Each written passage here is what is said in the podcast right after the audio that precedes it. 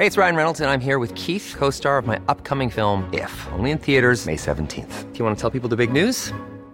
All right, I'll do it. Sign up now and you'll get unlimited for $15 a month in six months of Paramount Plus Essential Plan on us. Mintmobile.com slash switch. Upfront payment of $45 equivalent to $15 per month. Unlimited over 40 gigabytes per month. Face lower speeds. Videos at 480p. Active Mint customers by 531.24 get six months of Paramount Plus Essential Plan. Auto renews after six months. Offer ends May 31st, 2024. Separate Paramount Plus registration required. Terms and conditions apply if rated PG.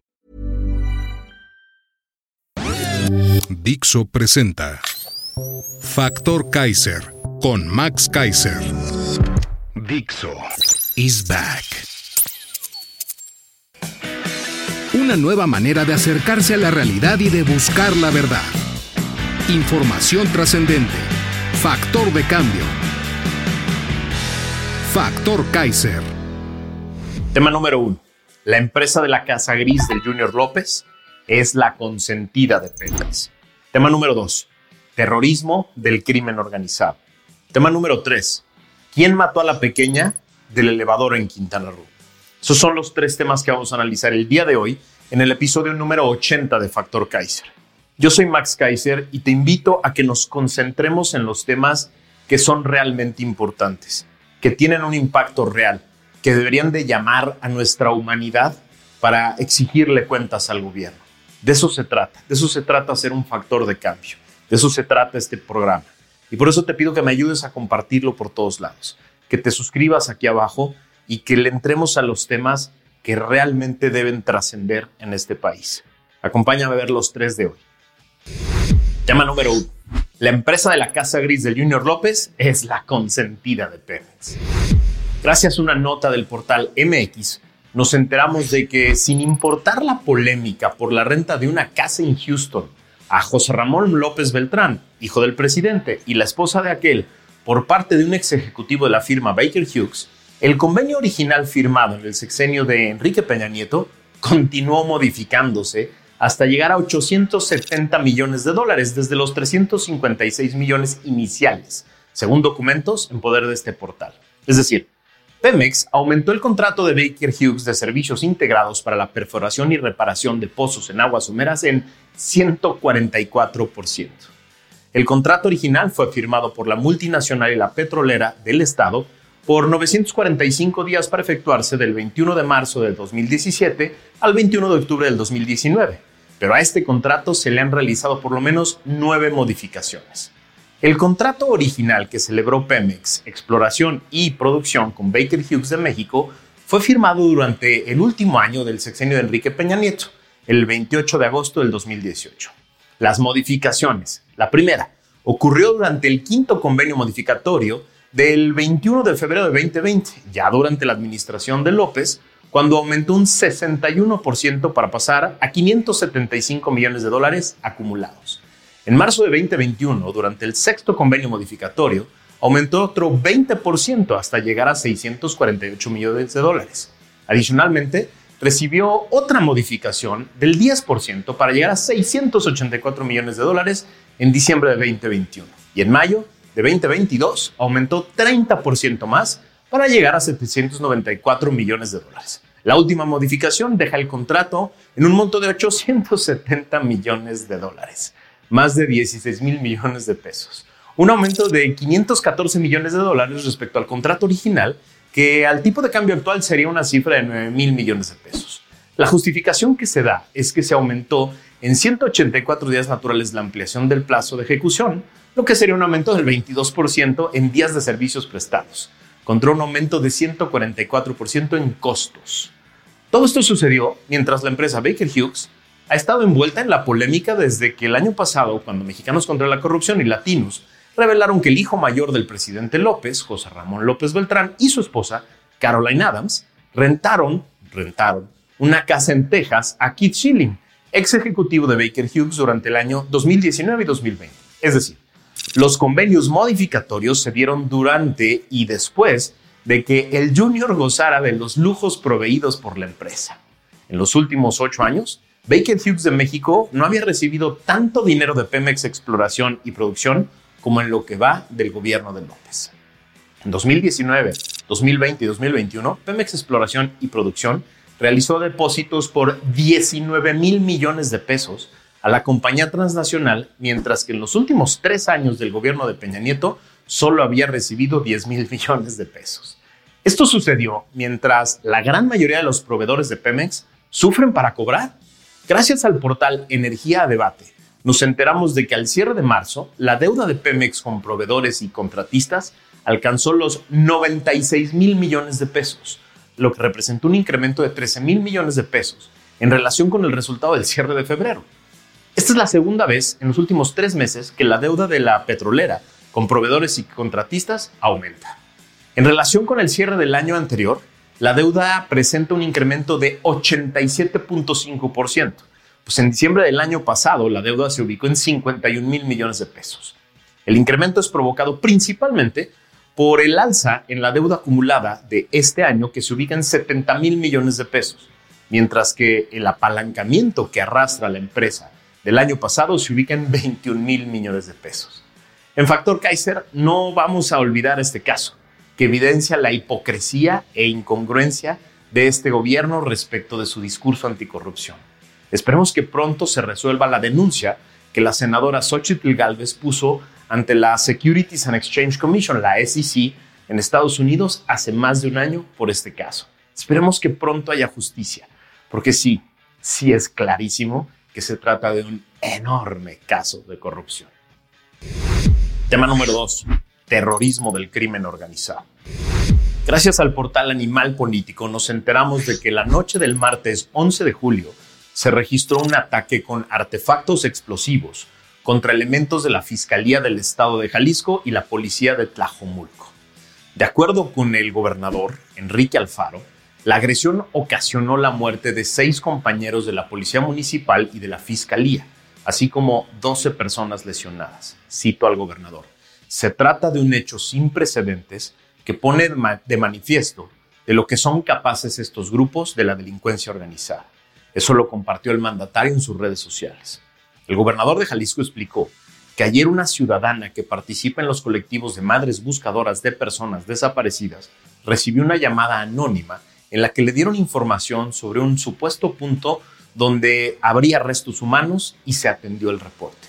Cito, fue una trampa para nuestros elementos. Esta llamada buscaba la presencia de nuestros policías para agredirlos con estos explosivos. Esto informó el gobernador, que por el momento dice que las búsquedas de colectivos de personas desaparecidas quedarán suspendidas por seguridad de las madres buscadoras. Al respecto, la líder del colectivo Madres Buscadoras de Sonora y Jalisco, Cecilia Flores, dijo que las autoridades suspenderán las actividades de búsquedas, pero las familias no.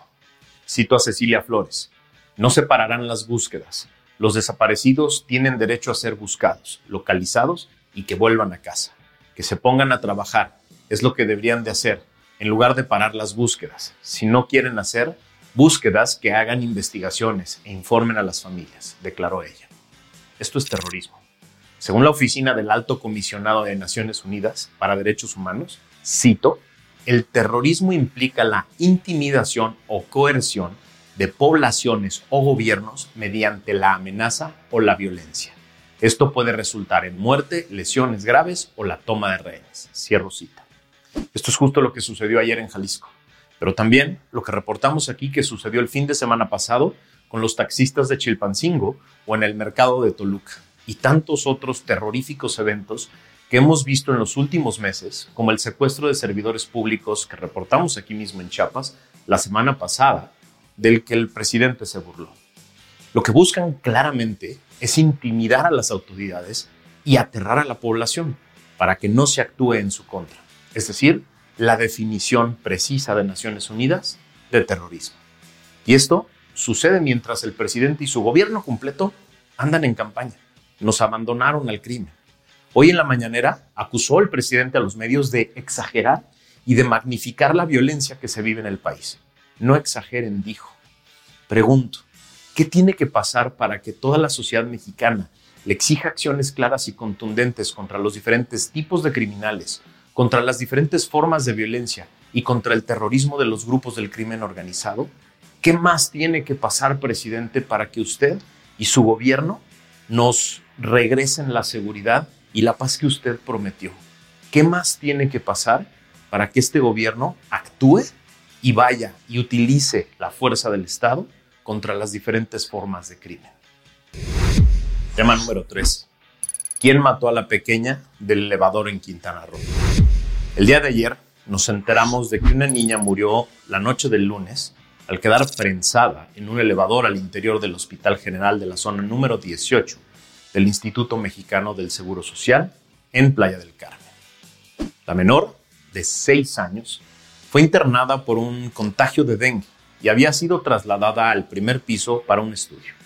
Cuando la llevaban de vuelta al cuarto nivel, el elevador arrancó antes de que colocaran la cama dentro del cubo del elevador. El camillero que llevaba a la pequeña no pudo detener el elevador y eso provocó que la niña quedara aplastada. Al puro estilo de este gobierno, apenas se dio a conocer la tragedia, empezaron a volar las culpas y los deslindes de responsabilidad. Primero, se fueron contra el camillero, luego contra la empresa. Es subrogada, dijeron, que da mantenimiento a los elevadores del hospital.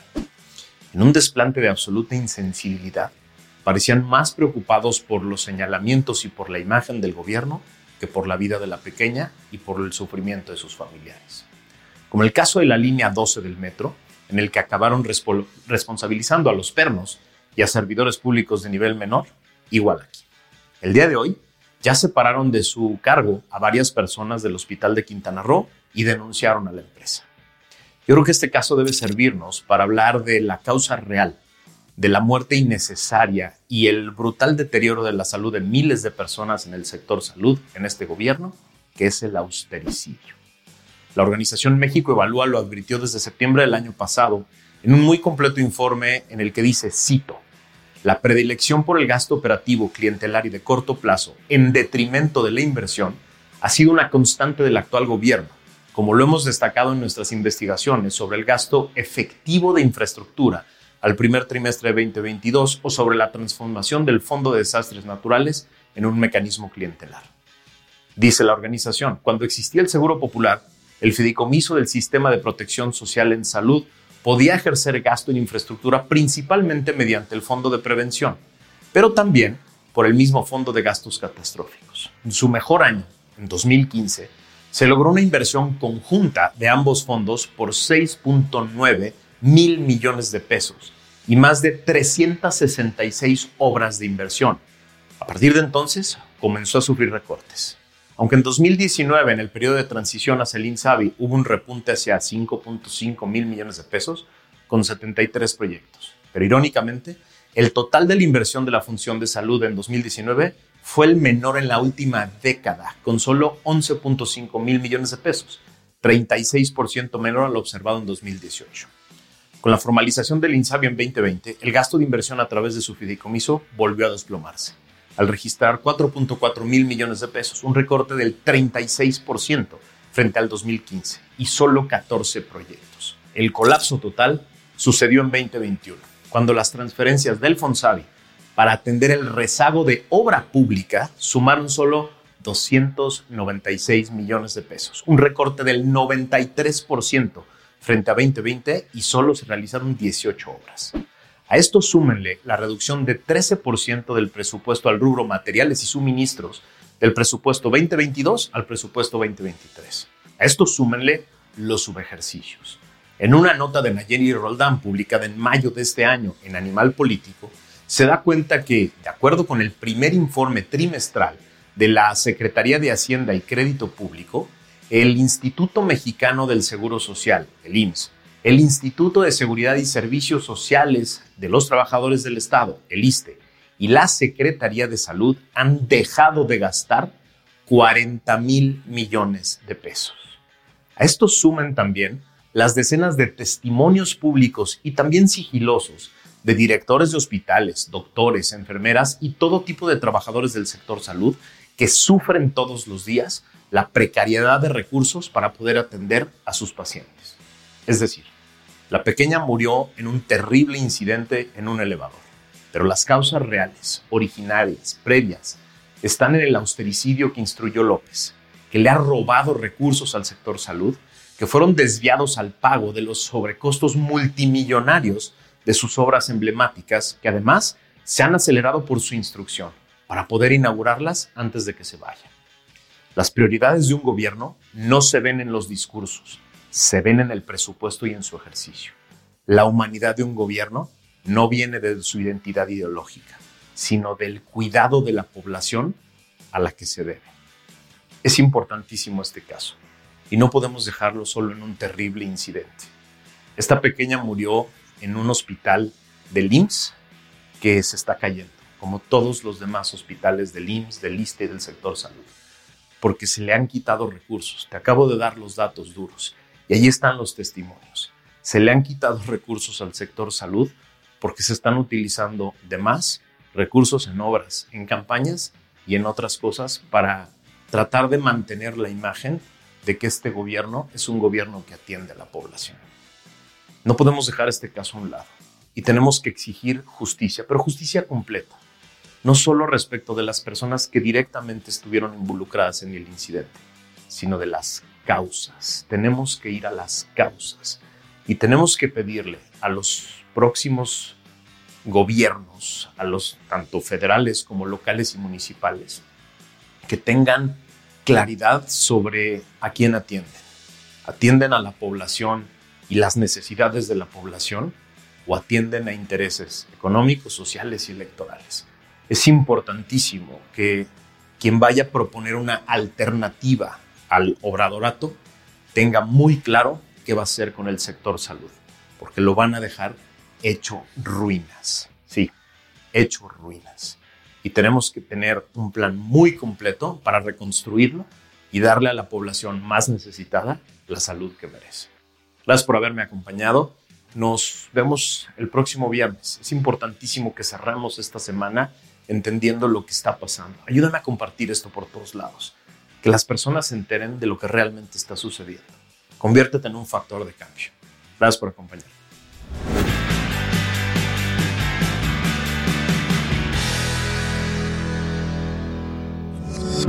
Dixo is back.